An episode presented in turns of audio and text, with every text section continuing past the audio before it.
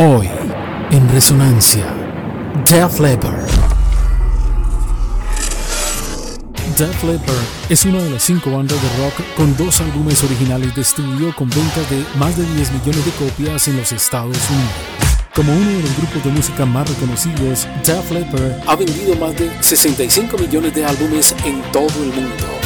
La banda fue clasificada en el puesto número 31 entre los 100 mejores artistas del hard rock por VH1. A lo largo de 1979, Def Leppard desarrolló un público fiel entre los fans británicos del hard rock y en heavy metal, e incluso fueron inicialmente considerados los líderes de la nueva ola del heavy metal británico. El sencillo de Def Leppard, Bringing on the Heartbreak, de su segundo álbum High and Dry, se convirtió en uno de los primeros videos de rock que se tocaron en MTV en el año 1982.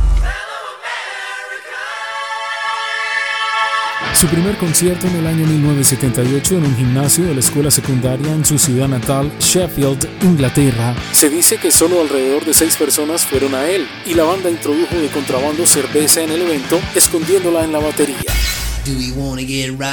El álbum de Def Leppard, Adrenalize, fue dedicado a Steve Clark y fue lanzado un año después de su muerte en 1992. El álbum debutó en el número uno en los Estados Unidos según la revista Billboard y alcanzó esa misma posición en la lista del Reino Unido. Adrenalize fue el último álbum considerado gran metal del grupo Def Leppard.